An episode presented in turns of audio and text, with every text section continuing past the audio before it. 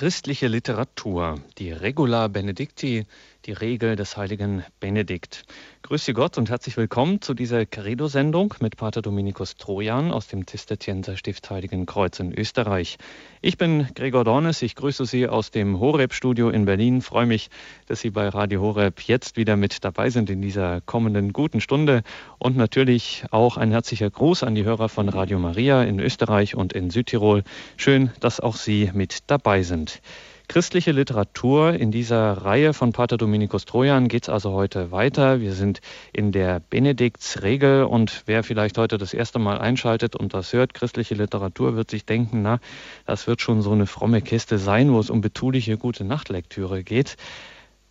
Zur gute Nachtlektüre taugt die Benediktregel allemal. Das steht fest, ohne Frage. Aber zur Betulichkeit das wohl eher nicht. Schon am Anfang stellt die Regel unmissverständlich klar, regula appellator apoc quod ob audientum dirigat mores. Regel heißt sie, weil sie die Lebensweise derer regelt, die gehorchen. Ja, und das hat diese Regula Benedictinum wirklich getan. Sie hat das Leben unzähliger Männer und Frauen in Anführungszeichen geregelt. Sie hat dieses Leben dieser Menschen nachhaltig geprägt und so darf hier auch getrost unterstellt werden, ordentlich in Richtung Himmel geschoben. Und dieses so einflussreiche Werk stellt uns jemand vor, der selbst versucht, es nicht einfach nur zur Erbauung auf dem Nachtschränkchen zu haben, sondern es wirklich zu leben.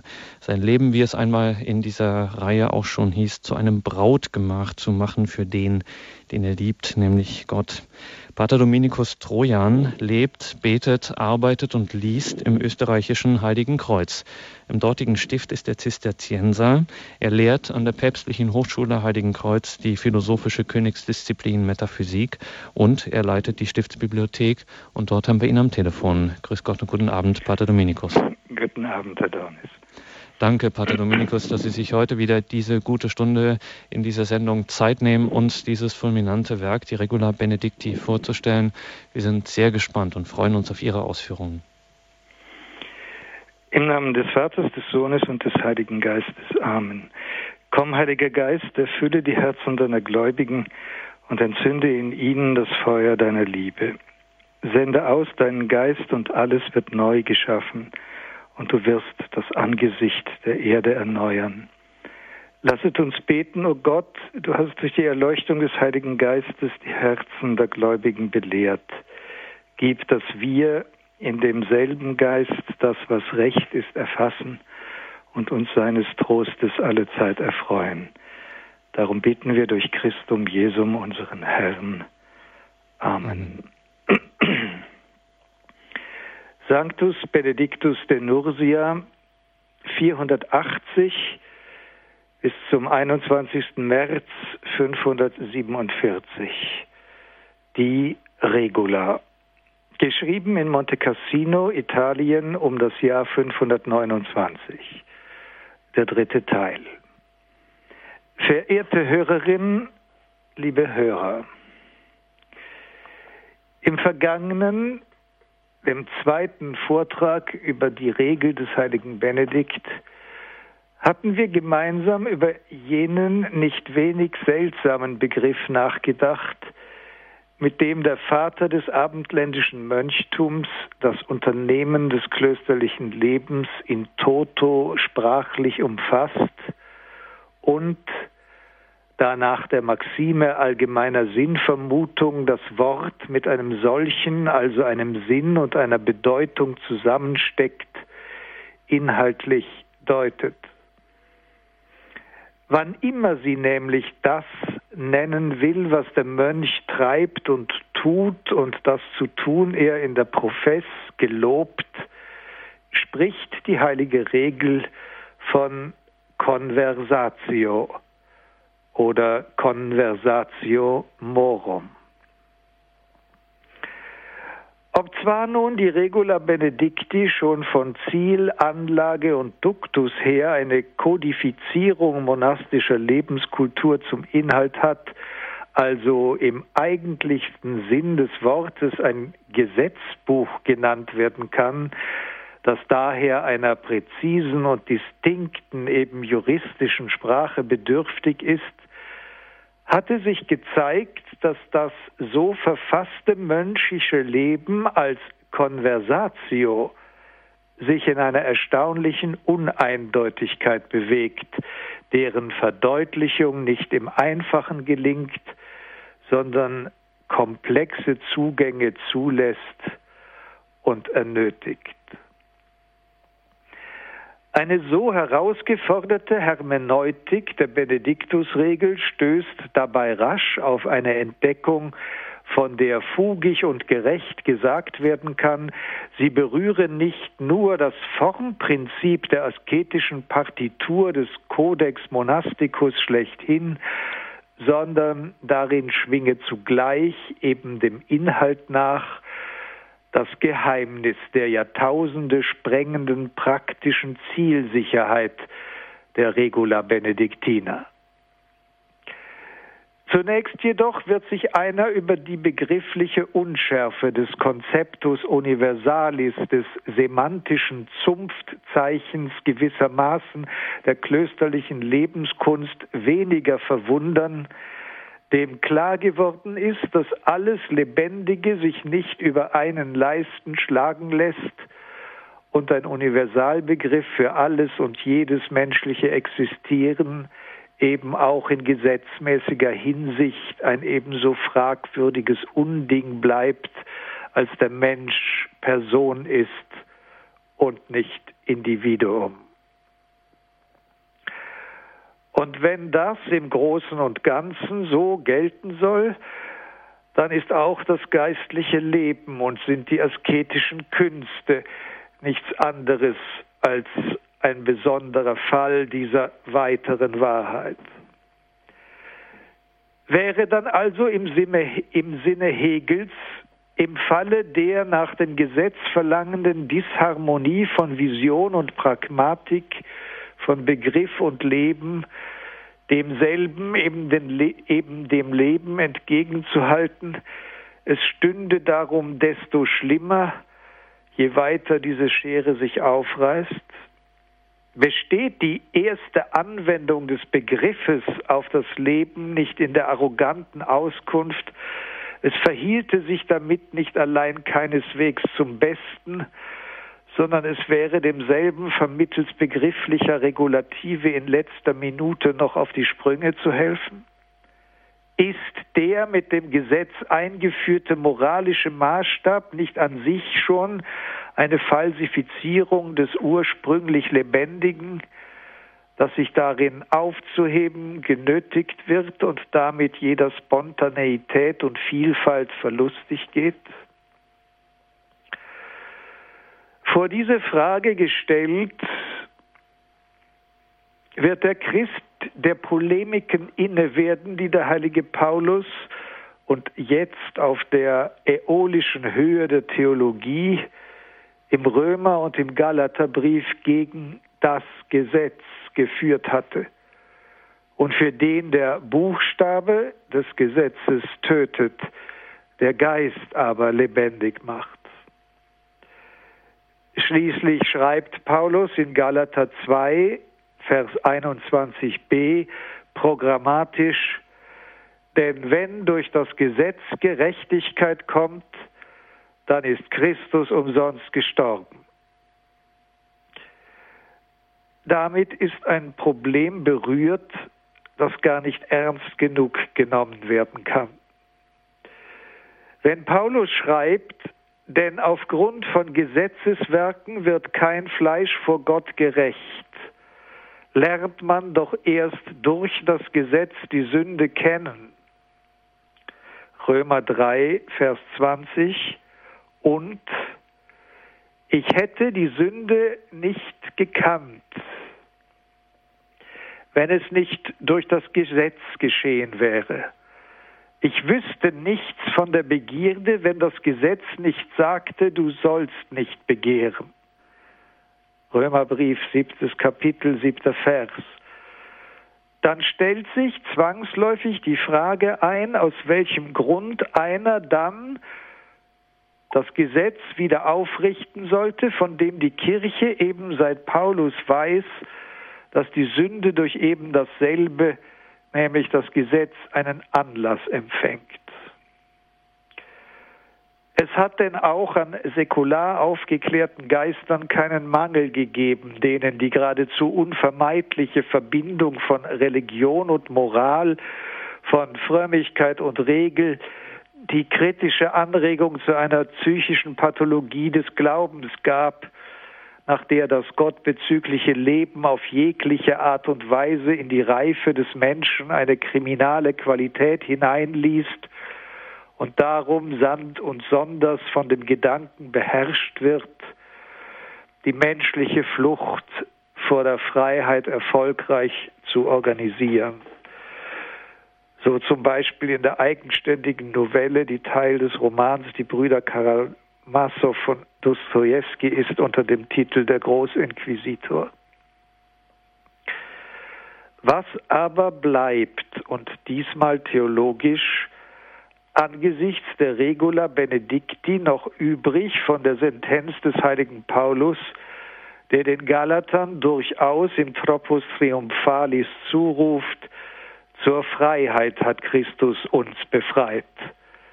So steht denn fest und lasst euch nicht wieder in das Joch der Knechtschaft, zu ergänzen wäre des Gesetzes, spannen so im Galaterbrief, dem fünften Kapitel, dem ersten Vers.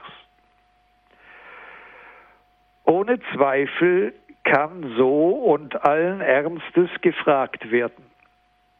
Und weil dem so ist, wäre jeder Essay, der die heilige Regel nach Charakter und Wesen zu präsentieren trachtet, ins Bodenlose gegründet, würde er sich dieser Frage nicht stellen.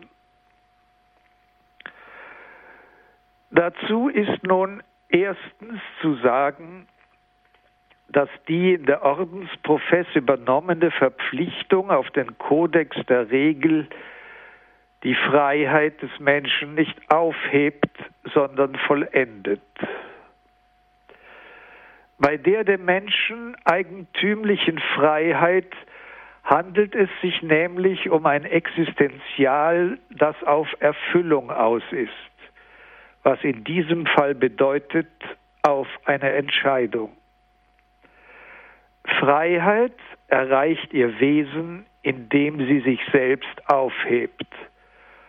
Und da die menschliche Reife wesentlich im Vollzug der Freiheit, also in der Entscheidung liegt und mit dieser zusammenfällt, so bildet die Freiheit nichts anderes als die dem Menschen eingeräumte Bedingung jeder Möglichkeit, sich auf der Ebene der Person zum Richtigen und Rechten zu bestimmen. Das bedeutet erstens, dass derjenige in keiner Weise ein freier Mensch genannt werden kann, der es bis zur Bahre versäumt hat,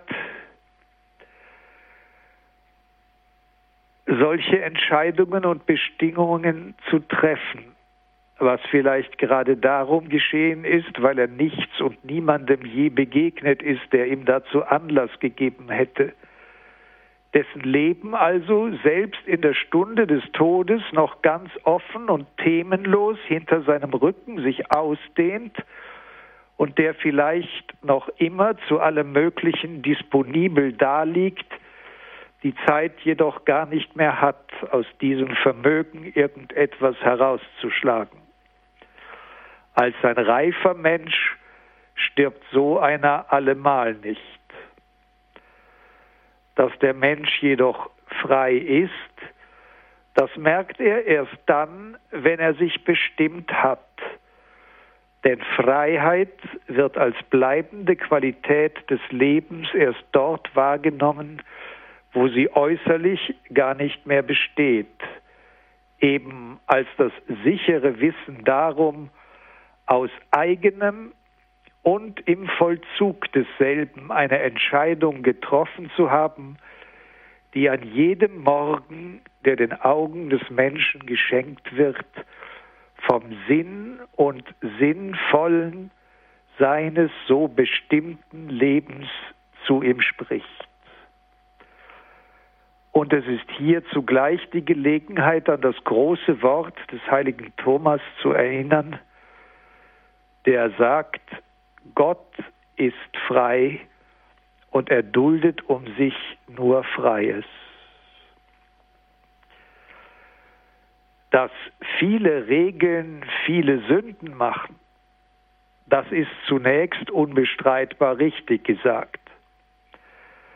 Doch wusste auch hier die klösterliche Lebenspraxis stets recht zu unterscheiden zwischen der zentrifugalen Schwerkraft der wieder Gott getanen und darum sogenannten Sünde und dem Verstoß gegen den Kodex der Regel.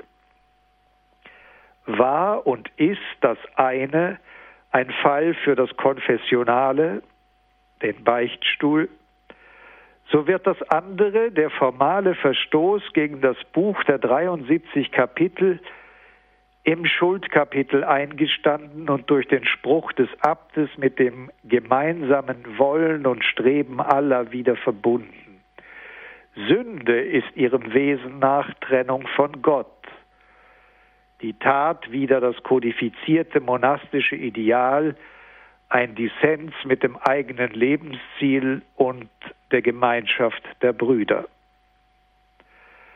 Es ist auch dies ein Zeichen für das breite Verständigsein im Wesen des klösterlichen Lebens, dass die Vermischung der beiden Ordnungen niemals ernsthaft bezeugt wurde.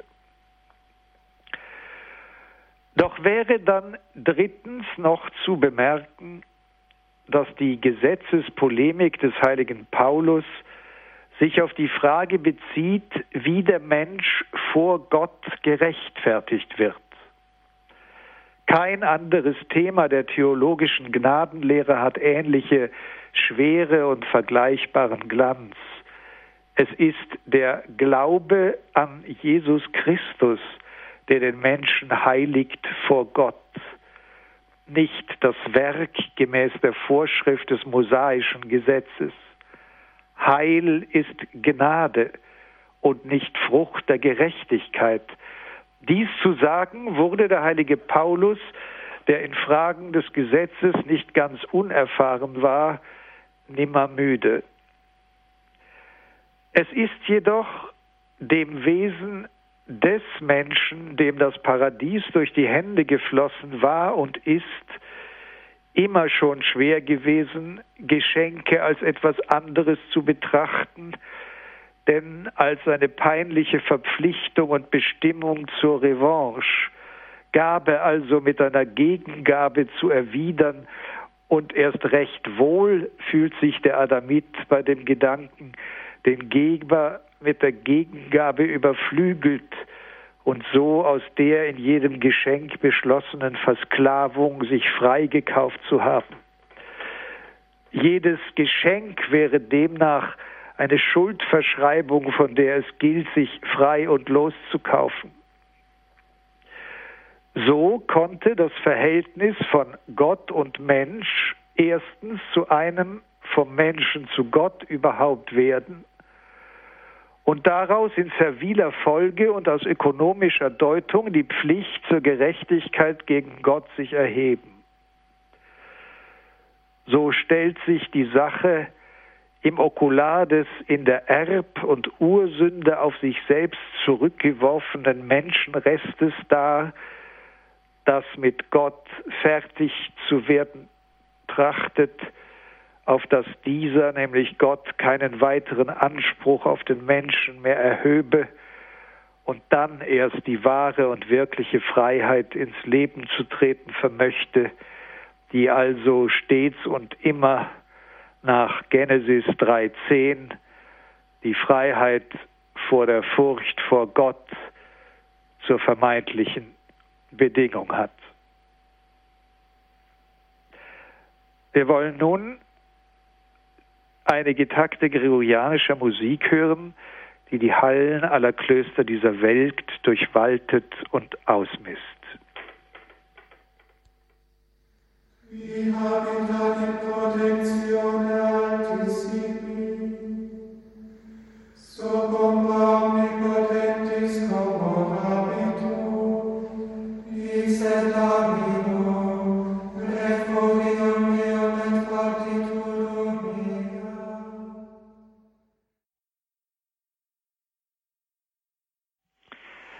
Sie soeben gehört haben, war der Psalm 90, der zweite Psalm der Komplet des kirchlichen Nachtgebetes.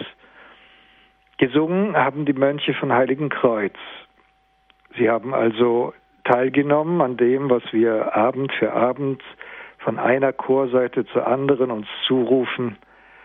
Denn der Psalmist spricht davon, dass Gott seine Engel entsenden wird, die uns, die Mönche, auf ihren Flügeln tragen, damit unsere Füße nicht an einen Stein stoßen und Kraft deren Schutzes wir schreiten können über Schlangen und Ungeheuer. Nun kehren wir zum Text der Regel des heiligen Benedikt zurück.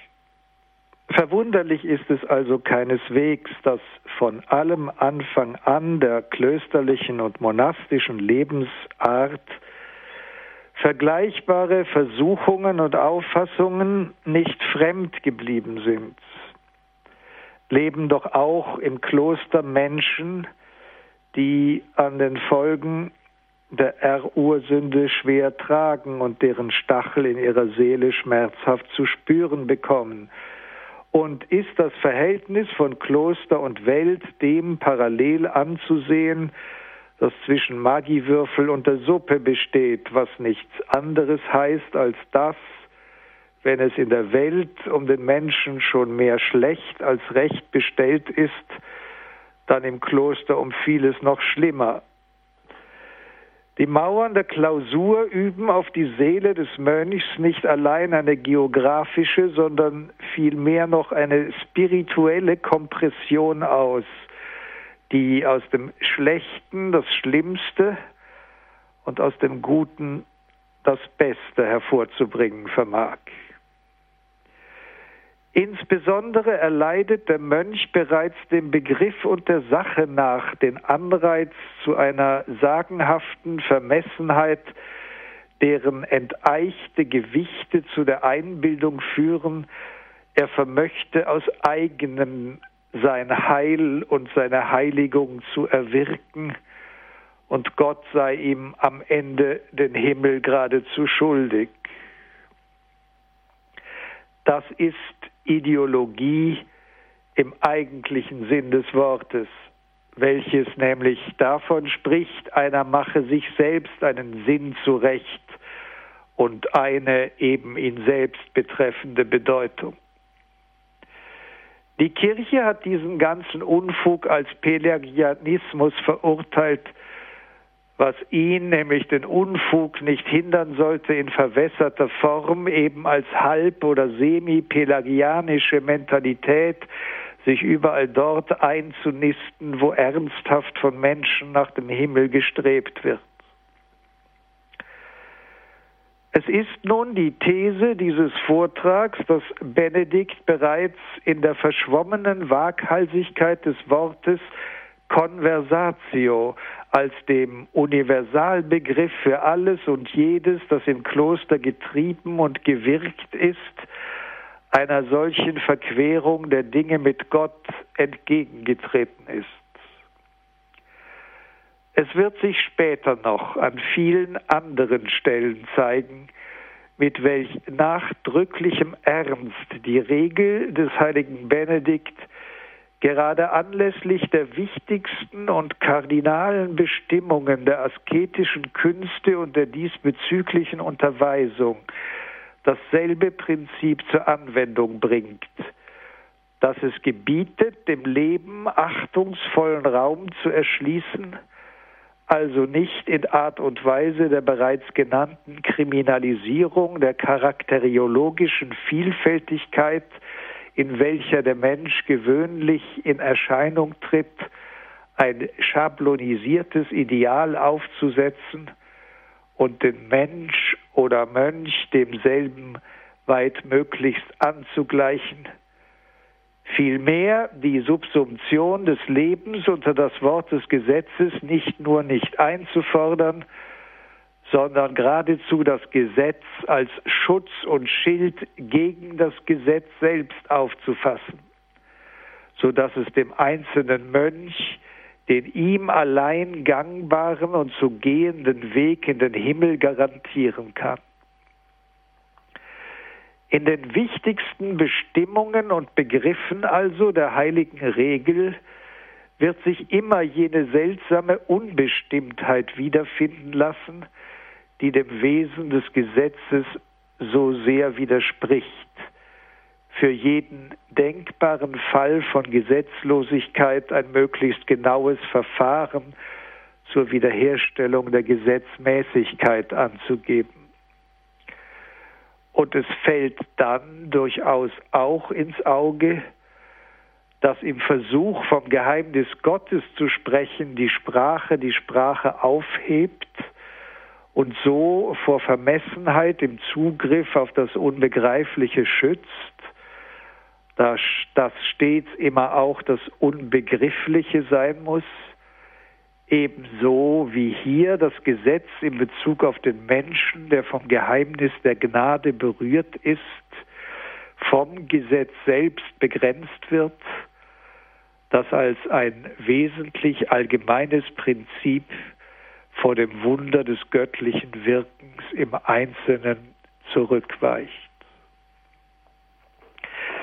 Conversatio, so war bereits früher gesagt worden, besitzt als Begriff unter anderem jene Konnotation, die an die Blätter eines mittelalterlichen Buchkodex denken lässt, welche als Folia gezählt werden und demnach zur exakten Zitation Vorder-, Recto- und Rückverso-Seite besitzen.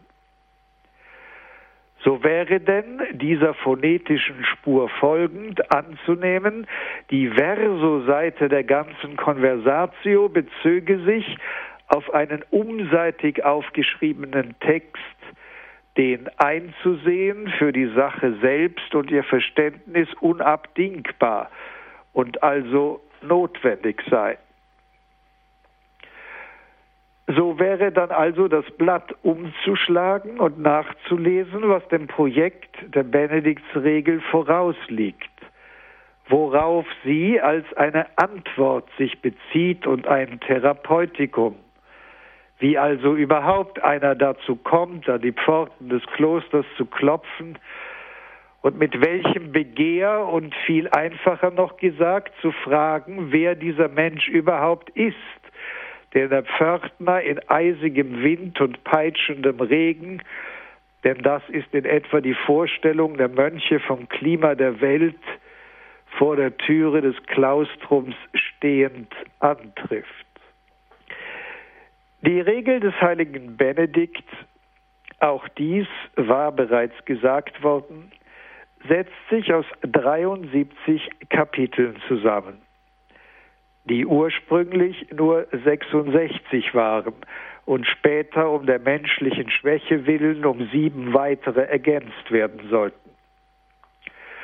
Doch steht dem Ganzen ein Vorwort voraus, von ganz eigenem, auch literarisch gegen das andere verschiedenem Charakter, in welchem der heilige Benedikt weniger als Gesetzgeber als vielmehr mit der Stimme des geistlichen Vaters zu seinem Schüler spricht.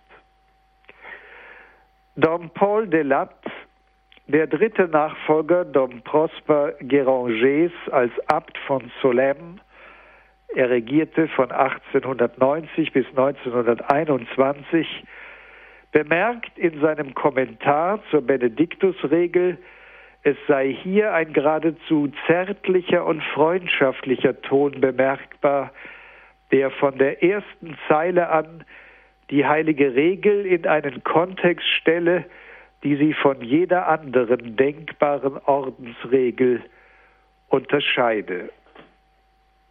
Zitat des Beginns der Regel des heiligen Benedikt. Höre, mein Sohn, auf die Lehren des Meisters und neige das Ohr deines Herzens. Nimm die Mahnung des gütigen Vaters willig an und erfülle sie durch die Tat. So wirst du durch die Mühe des Gehorsams zu dem zurückkehren, von dem du dich in der Trägheit des Ungehorsams entfernt hast. so richtet sich denn jetzt mein Wort an dich, an jeden, der dem Eigenwillen entsagen und die starken und herrlichen Waffen des Gehorsams ergreifen will, um dem wahren König, dem Herrn, zu dienen. Vorwort der Benediktusregel, der erste bis zum dritten Vers.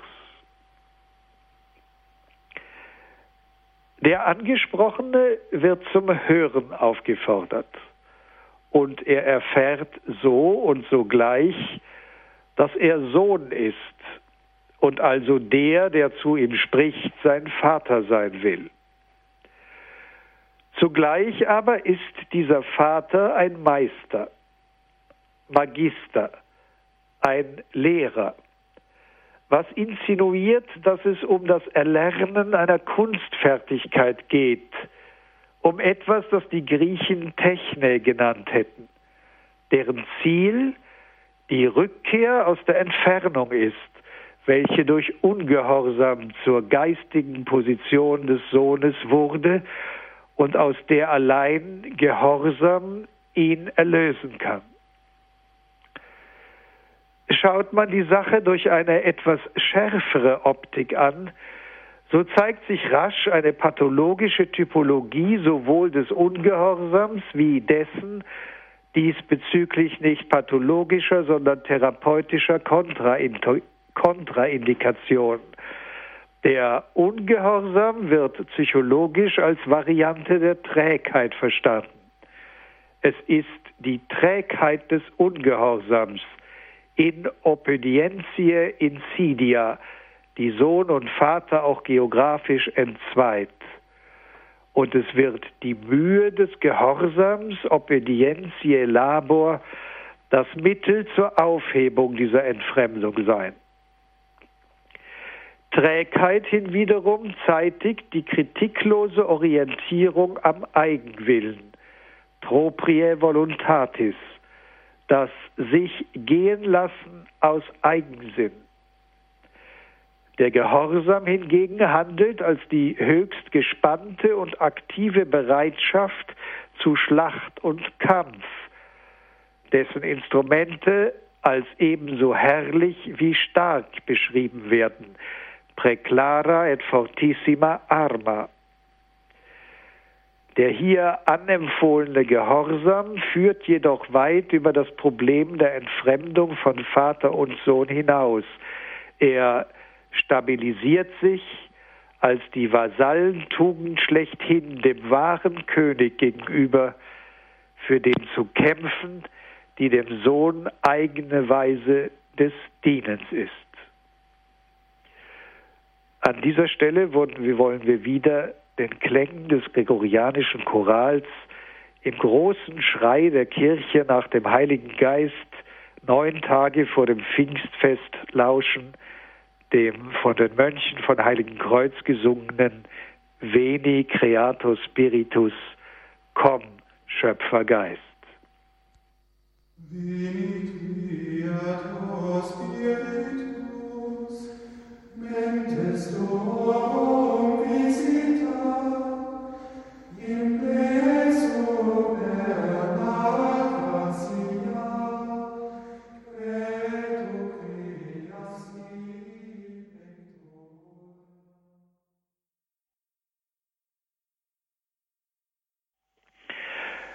Tage vor dem Pfingstfest, also beginnt ab morgen, werfen sich die Mönche von Heiligen Kreuz nach dem Zeremoniell des Zisterzienserordens zu Beginn der Vesper auf die Knie und erflehen mit dem von ihnen soeben gehörten Gesang im eigenen Namen, im Namen der ganzen Kirche und im Namen aller Menschen, die auf dem Erdenrund leben, von Gott das Geschenk der Gabe des Heiligen Geistes.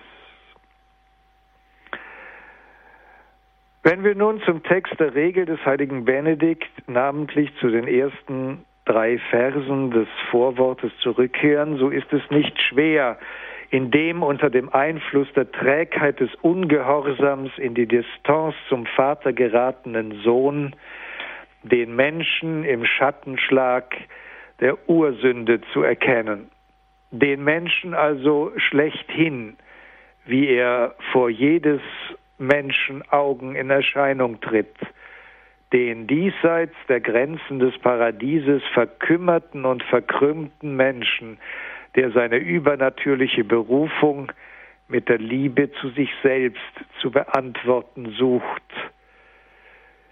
In der deutschen Sprache liegen die Worte Trägheit und sich gehen lassen dem Sinn nach nah beieinander und einem, der von sich fortgeht, indem er nichts anderes sucht als sich selbst, dem mögen Mütter und Väter aller Generationen das eine und andere Mal meist dazu noch vergebens zugerufen haben, nun reiß dich endlich einmal zusammen. Im Leben des Menschen walten zentrifugale und konzentrische Kräfte. Der Mensch geht auseinander oder er wird wesentlich und kehrt bei sich ein.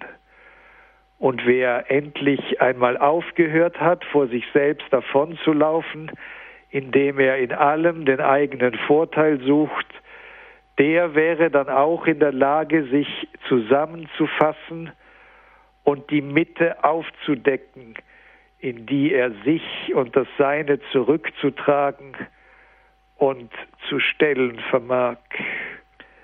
Worum es dabei geht, wird am besten mit dem Wort Sammlung zum Ausdruck gebracht.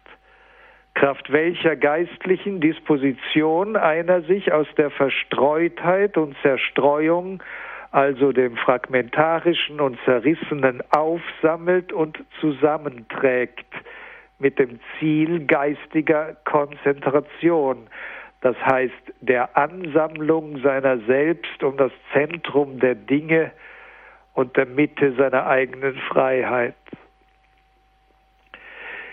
In der Lebensbeschreibung des heiligen Benedikt, die aus der Feder Papst Gregors des Großen stammt, wird der spätere Regelvater selbst zum Typos dieses geistlichen Auftrags. Nachdem er nämlich selbst noch immer ein junger Mann, den die Metropole Rom das Fürchten gelehrt hatte, in der Führung der Mönche von Vicovaro schmerzhaft gescheitert war, kehrt er zurück in die Höhle von Subiaco. Papst Gregor schreibt über die nun folgende Zeit im Leben des heiligen Benedikt, Tunc ad locum dilecte solitudinis rediit, et solus in superni spectatoris oculis habitavit secum. Dann kehrte er an die Stätte seiner geliebten Einsamkeit zurück. Allein unter den Augen Gottes, der aus der Höhe herniederschaut, wohnte er in sich selbst. So im zweiten Buch der Dialoge Gregors des Großen, dem dritten Kapitel, dem fünften Abschnitt. Dass damit ein Grundproblem der menschlichen Existenz überhaupt getroffen ist, das auch in sozialer Hinsicht für Aufruhr und Unordnung aller Orten und Zeiten zum Anlass wird, zeigt der bekannte Aphorismus Pascals, der in den Pensées schreibt, es wäre um das Schicksal der Welt weniger schlimm bestellt, wenn der Mensch es nur vermöchte, eine Stunde lang still auf seinem Stuhl in seinem Zimmer sitzen zu bleiben. Im Text der christlichen Anthropologie erscheint jedoch ein Mensch, den die Ursünde das Fürchten gelehrt und das Paradies genommen hat. Nach allem, was wir heute aus der Erfahrung der Geschichte wissen und wissen können, verfehlte jeder exekutierte Versuch einer Immanentisierung des Eskaton, der Errichtung des Paradieses auf Erden, nicht nur sein Ziel gewaltig, sondern entwickelte sich schnell zur Hölle auf Erden.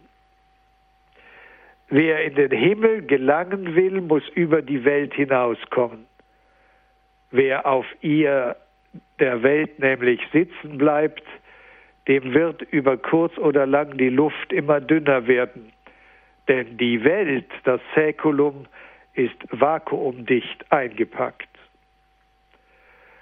Obwohl nun dieses Gesetz unstreitig besteht und geschichtlich nachweisbar ist, nachdem das Paradies in der Welt weder wiedergefunden noch überhaupt topografisch vermutet werden kann, wird leicht übersehen, dass seit etwa 1500 Jahren im Schatten hoher und ausgrenzender Mauern ein solches utopisches Experiment dennoch nicht nur versucht, sondern auch erfolgreich betrieben wird.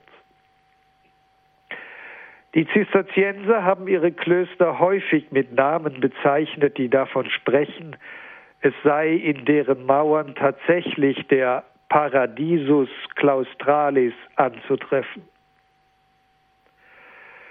Doch lebt diese Vision nicht wenig von der tiefen, im Glauben verschärften Überzeugung, dass wer vom Himmel spricht, gewiss sein muss, dessen allein dadurch teilhaftig werden zu können, dass er ihn, den Himmel, als Gnade und Geschenk erbittet, als das eben und dieses, das Gott denen bereitet, die ihn lieben. Den Himmel vermag allein Gott zu verschenken. Den Zugang zur Hölle dagegen öffnet sich der Mensch aus eigener Kraft. Es kann nun nicht unbemerkt geblieben sein, dass die ersten drei Verse des Vorwortes der heiligen Regel einen Verweis enthalten, geradezu eine versteckte und verborgene Zitation auf und eines der bekanntesten Gleichnisse Jesu das im Evangelium des Lukas aufgeschrieben ist.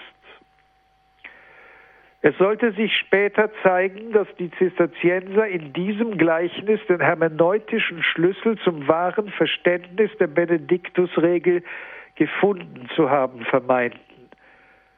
Und zwar so sehr, dass sich daraus auch der berühmte typologische Klosterplan ableiten und entwerfen ließ, nachdem bis in unsere Tage ein Zisterzienserkloster gebaut ist. Und damit nun endlich enthüllt sich die ganze Geschichte, die als Vorgeschichte zum Text der Regel des heiligen Benediktus auf der Recto, der Vorderseite des Blattes aufgeschrieben steht, dessen Rückseite dem Leser von der Conversatio dem Ziel und Sinn, der Art und Weise des klösterlichen Lebens Auskunft gibt. Auf der Vorderseite aber lesen wir von einer Geschichte, die die meisten von Ihnen gut kennen werden. Lukas Evangelium, das 15. Kapitel, der 11. bis 32. Vers. Und der Herr fuhr fort. Ein Mann hatte zwei Söhne. Der jüngere von ihnen sagte zum Vater, Vater, gib mir den Anteil am Vermögen, der mir zukommt. Der Vater verteilte also das Vermögen unter sie. Wenige Tage später packte der jüngere Sohn alles zusammen und zog in ein fernes Land. Dort verschwendete er sein Vermögen durch ein ausschweifendes Leben. Als er alles aufgebraucht hatte, entstand in jenem Land eine große Hungersnot und er fing an zu darben. Da ging er in sich und verdingte sich bei einem Bürger jenes Landes. Dieser schickte ihn auf seine Felder, die Schweine zu hüten. Gern hätte er seinen Hunger mit den Schoten gestillt, die die Schweine fraßen, aber niemand gab sie ihm. Und da nun ging er in sich und sagte, wie viele Tagelöhner meines Vaters haben Brot im Überfluss, und ich komme hier um vor Hunger. Ich will mich aufmachen, zu meinem Vater gehen und zu ihm sagen, Vater, ich habe gesündigt wider den Himmel und vor dir. Ich bin nicht mehr wert, dein Sohn zu heißen. Behandle mich wie einen deiner Tagelöhner. Und so machte er sich also auf und ging zu seinem Vater. Schon von weitem sah ihn sein Vater und ward von Erbarmen gerührt. Er eilte ihm entgegen, fiel ihm um den Hals und küsste ihn. Der Sohn aber sagte zu ihm, Vater, ich habe gesündigt wider den Himmel und vor dir. Ich bin nicht mehr wert, dein Sohn zu heißen. Doch der Vater befahl seinen Knechten, bringt schnell das beste Gewand und zieht es ihm an.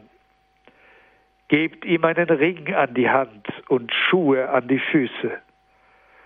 Und dann holt das Mastkalb und schlachtet es. Wir wollen ein Freudenmahl halten und fröhlich sein. Denn dieser, mein Sohn, war tot und er lebt wieder. Er war verloren. Und siehe, er ist wiedergefunden worden. Und sie fingen an, ein Freudenmahl zu halten.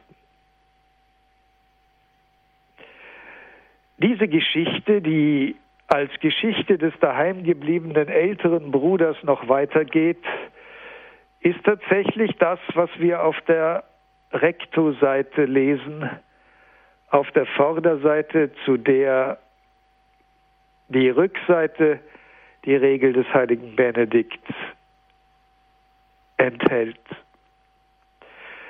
Im nächsten Vortrag werden wir sehen, wie sich aus dieser Geschichte vom verlorenen Sohn tatsächlich nicht nur das geistige Gebäude der Regel des heiligen Benedikts, ihre Tugenden und ihre spirituellen Vorschriften entwickeln lassen, sondern die Zisterzienser in ihrem Bemühen, die Regel des heiligen Benedikt so rein wie möglich zu befolgen, eine architektonische Landschaft hervorbrachten, die in Stein und Ziegel das darstellt, worum es in dieser Geschichte zwischen dem Vater und dem verlorenen Sohn geht.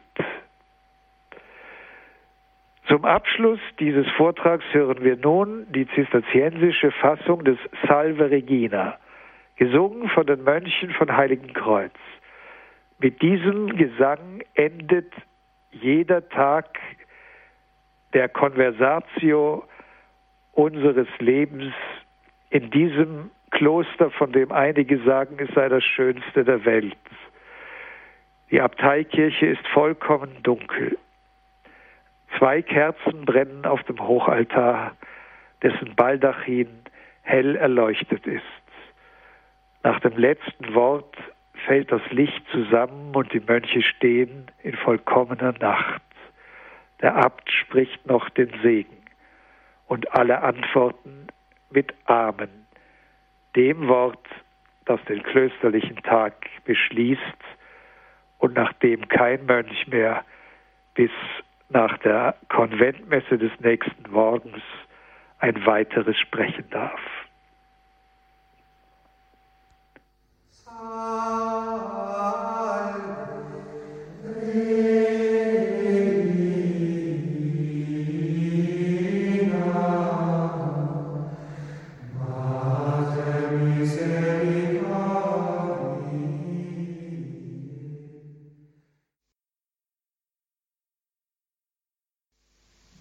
Die Regula Benedicti, die Regel des heiligen Benedikt. Damit ging es heute weiter in der Reihe mit Pater Dominikus Trojan aus dem Zisterzienserstift Heiligen Kreuz in Österreich. Vielen Dank, Pater Dominikus, auch für die heutige Sendung. Es ist nicht leicht für einen Außenstehenden, wenn man vielleicht doch das erste Mal in diesen Text, in diese Worte eintaucht, eines der verstörendsten oder eines der Dinge, die verstören, gleich am Anfang. Sie haben darüber gesprochen, dass der Ungehorsam eine Form von Trägheit sein soll. und der Gehorsam ein Kampf. Das erscheint uns eigentlich als etwas, es müsste umgekehrt heißen. Ungehorsam verbinden wir mit einer ausgesprochenen Aktivität, geradezu mit einem Kampf. Und Gehorsam halten wir eigentlich für träge. Nun, es geht hier natürlich um die Beziehung des Menschen zu Gott, nicht um ein soziologisches Vorankommen im Sinne der Karriere oder des äh, interessant und auffällig werdens. Es ist tatsächlich der Mensch nach dem Verlust des Paradieses derjenige, der auf einer schiefen Ebene steht. Das heißt, wenn er träge wird, wenn er sich gehen lässt, rutscht er diese schiefe Ebene hinunter und endet in einem schwarzen Loch, aus dem er schließlich und endlich sich kaum mehr selber erheben kann. Sich auf der schiefen Ebene zu halten, bedeutet Anstrengung, Balance, die gehalten werden muss ein ständiges Bemühen darum, nicht runterzurutschen. Und unter diesem Gesichtspunkt wird deutlich, dass der Mensch, der nicht wachsam lebt, der nicht aufmerksam ist, der nicht auf sich acht gibt und sich hütet, was einschließt, dass er nicht nur auf sich acht gibt, sondern eben sich auch hütet vor, mhm. dass derjenige einfach in eine Situation kommt, die ihn immer mehr fesseln wird, so sehr, dass er am Ende sich kaum mehr erheben kann zu Gott, der selbst das großzügigste Wesen überhaupt ist, während ein solcher gefesselter Mensch von nichts anderem mehr erzählen kann als von sich selber. Und das bedeutet also, dass er mit Gott keine Kommunikation mehr hat. Ich bin fest davon überzeugt, dass die Schwierigkeiten, die wir zum Beispiel im Gebet mit Gott haben, weil wir denken, er hört unsere Bitten nicht eigentlich Verständigungsschwierigkeiten, also Interferenzprobleme sind, weil wir um Dinge bitten, die eigentlich unserem Egoismus entspringen und Gott ist einfach taub auf diesem Ohr.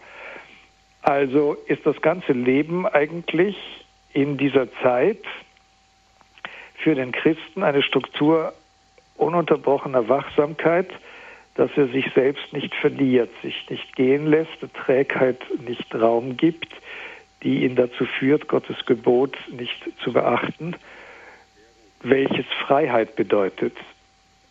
Der. Ungehorsam führt in die Unfreiheit, er führt in das Gefesseltwerden und in einen Sklavenstatus.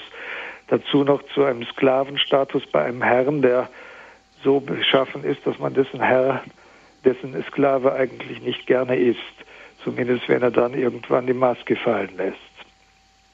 Also das sind die Verhältnisse des Menschen vor Gott. Wie es soziologisch um den Gehorsam bestellt mhm. ist, ist eine ganz andere Frage. Das heißt, dieser kämpfende Gehorsam, der zur Sammlung wird, wie Sie auch gesagt haben, der ist es letztlich, der überhaupt erst einen Ort schafft, von dem aus man als einer sprechen kann und Exakt. nicht in dieser fragmentarischen Exakt. Wir müssen uns zunächst einmal in einem langen therapeutischen Weg einsammeln ja. aus all diesen Mosaiksteinchen, in die wir zerschlagen sind. Und das Bild zusammensetzen ist ein langer Weg, bis wir überhaupt darum wissen, wer wir selber sind. Ich würde nicht zögern, in Bezug auf mich selber zu sagen, dass ich kaum vor dem 40. Lebensjahr wusste, wer ich bin. Mhm. Und das würde aber auch aufzeigen, dass entgegen einem verbreiteten Klischee diese sagen wir es ruhig, asketische Sammlung, wie Sie sagen, ein Lernen von Aufmerksamkeit ist und keineswegs eine subtile oder erhabene Form von Abschottung, sondern eigentlich eher das Gegenteil. Es ist ganz und gar das Gegenteil. Selbst dieser Mönch, und im Wort Mönch kommt das ja zum Ausdruck, das Wort ist von Monos her gebildet. Der Mönch ist einer, der alleine lebt. Äh, heute ist noch in der Ostkirche das einzige wirkliche Kriterium, in dem sich ein Mönch von allen anderen unterscheidet, dass der Mönch eben nicht verheiratet ist. Mhm. Äh, diese Einsamkeit, in der der Mönch lebt, ist eine höchste Qualität von Intimität mit Gott. Denn das Wort Einsamkeit bezeichnet nicht Verlassenheit. Das wäre das, was wir eigentlich zum Ausdruck bringen wollen, wenn wir heute von Einsamkeit sprechen.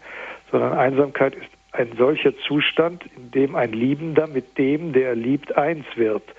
Und das ist eben das Brautgemach, worin äh, an dessen Tür oder dessen Tür zu öffnen äh, jeder abgewehrt werden muss. Also diese Intimität will geschützt werden. Mhm. Und Einsamkeit ist eine höchste Form von intimer Begegnung. Also sie ist überhaupt nicht Verlassenheit. Mhm. Die Regula Benedicti. In der Reihe hier zur christlichen Literatur hörten Sie heute wieder Pater Dominikus Trojan aus dem Zisterzienserstift Heiligenkreuz in Österreich hier in der Credo-Sendung bei Radio Horeb und Radio Maria. Danke, liebe Hörerinnen und Hörer, dass Sie mit dabei waren von dieser Sendung wie auch von der ganzen Reihe. Den Sendungen mit Pater Dominikus Trojan gibt es bei unserem CD-Dienst eine CD, die können Sie bestellen unter der deutschen Telefonnummer 08323 9675 120. Schauen Sie auch einfach auf horeb.org ins Tagesprogramm. Neben dieser Sendung finden Sie dann nämlich auch ein Infofeld, also es ist so ein viereckiges Kästchen. Und wenn Sie das anklicken, finden Sie auch nähere Angaben zu dem jüngsten Buch, was Pater Dominikus Trojan, was derzeit im Handel erhältlich ist. Das heißt der Antichrist-Legende oder Wirklichkeit. Erschienen ist diese umfassende Gesamtschau auf das unterscheidend Christliche im St. Ulrich Verlag Augsburg. Dominikus Trojan, der Antichrist-Legende oder Wirklichkeit. Pater Dominikus, vielen Dank für heute. Ob wir Sie zum Abschluss um Ihr Gebet und um den priesterlichen Segen bitten dürften? Selbstverständlich, ohne den werden Sie mich auch nicht los. Mhm. Unsere Hilfe steht im Namen des Herrn. Der Himmel und Erde erschaffen hat. Der Segen des allmächtigen Gottes, des Vaters, des Sohnes und des Heiligen Geistes komme herab auf euch und bleibe bei euch alle Zeit. Amen.